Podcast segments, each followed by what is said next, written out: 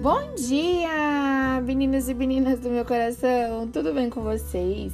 Espero que vocês estejam bem. A palavrinha do dia é: diante das dificuldades e dos conflitos do dia a dia, é normal nós nos sentirmos impotentes e sem esperança, mas manter a fé nesses instantes é essencial Momentos melhores ainda virão e o Senhor tem sempre uma palavra de esperança para nos ajudar a seguir em frente, como está escrito lá em Jeremias 29, no versículo 11. Porque sou eu que conheço os planos que tenho para vocês, diz o Senhor, planos de fazê-los prosperar e não de causar danos, planos de dar a vocês esperança e um futuro.